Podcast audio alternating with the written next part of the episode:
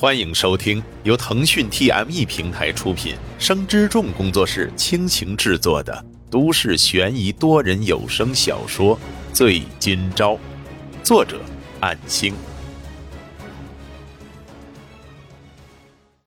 第一百二十二章。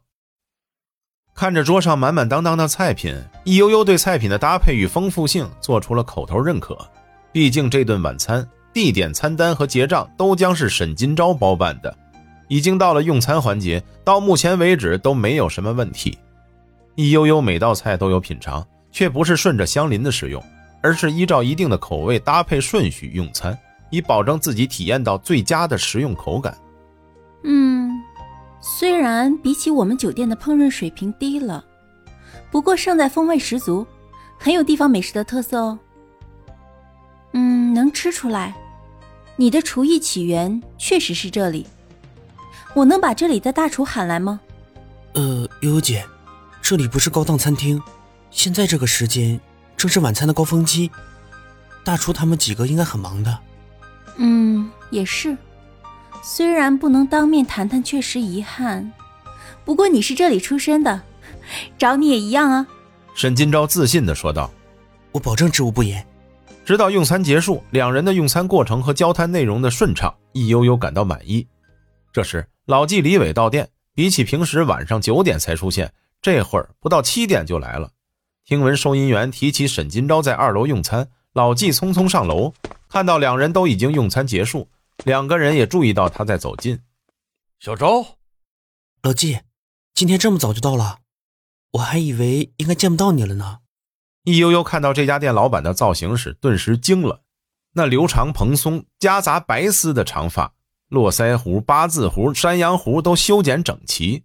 如果不是脸型、肤色、发色都是地地道道的国人特征，肯定会把他当成是外国人。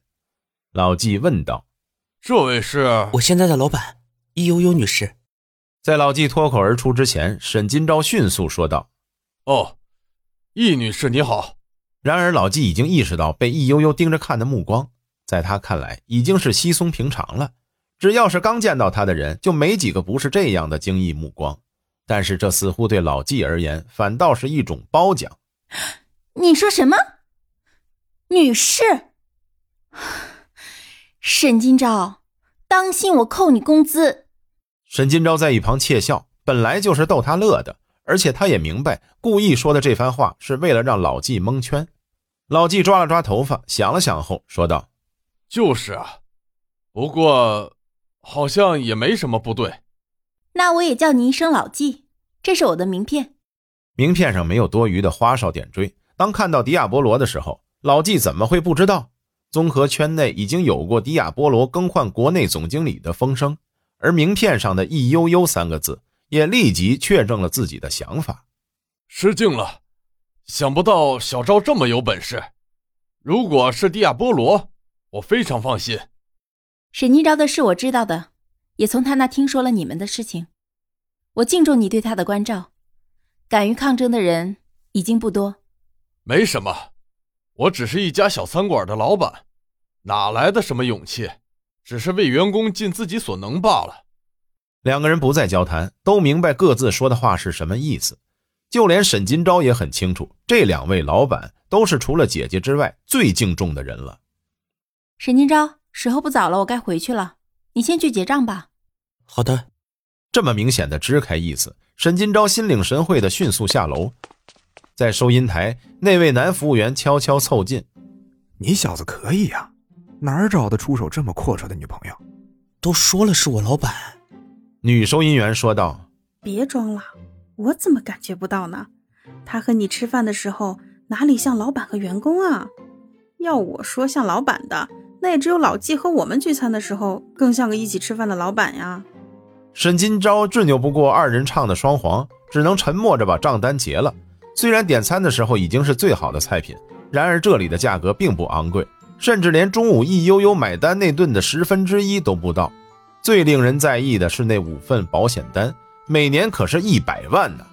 虽然易悠悠说过这些都不用他操心，他自有打算，可这都是一笔自己无法偿还的巨额，而且还是用在保险方面的。这时，易悠悠已经下楼，老纪并没有下来，毕竟他的办公室在楼上。沈金钊很清楚，刚才那几分钟里他们肯定谈了什么，只不过自己并不适合追问，否则易悠悠就没有支开他的意义了。离开时，服务员和收银员笑着同声说道：“欢迎下次光临。”在已经完全入夜的路灯下，易悠悠伸着懒腰，打着哈欠。居然犯困了呢，沈金钊，我不想开车怎么办啊？嗯，找个代驾，或者优姐，这里其实离迪亚波罗不远，如果不介意的话，我可以陪你一起走回去。你傻呀，快一公里距离呢，走回去，那不是更累了吗？而且就这两里路，我又没喝酒的，找个代驾不怕被人笑话啊？也是，那怎么办？易悠悠继续往前走，在沈金钊看来，他这两天因为驾车的缘故都穿着平底鞋，所以两人的身高相仿，但是这样的他却显得更平易近人。易悠悠双手负在背后，突然转身倒着走，说道：“也不是不可以，算了，那我就信你一次。”不过你可要保护好我哦，不然的话，可就真的再也没有对你好的人喽。沈金钊拍着胸脯微笑道：“明白。”在路灯的人行道下，由于这一边是交通路线，又是靠近林园区的，行人较少。走在这一段路上，易悠悠像个路霸一样，张开双手，歪歪扭扭的蛇形，感受着晚风迎面的凉意。对易悠悠时而成熟，时而像个小女生。沈金钊沉默无语，却又不敢大意，顾左右，确保着安全。曾几何时，有过近似的情景发生，似乎是在三年前刚上高中的某天，和慕成雪一起走过这样的夜路。然而那时因为距离学校较近，更为安全。其实这里也没什么危险，毕竟治安方面逐年提升。沈金钊也不明白自己为什么会在这种时候想这些，甚至有些出神。易悠悠已经走在了前面十多米，转身说道：“沈金钊，你在想什么呢？快跟上啊！”沈金钊小跑着跟上，两个人贴近距离，沉默着走了几分钟。易悠悠突然说道：“沈金钊，若你恢复自由了，万一我这边有什么变动，你会跟我一起出国发展吗？”本章播讲完毕，感谢您的收听。若您喜欢，就请动动手指分享和订阅吧。谢谢。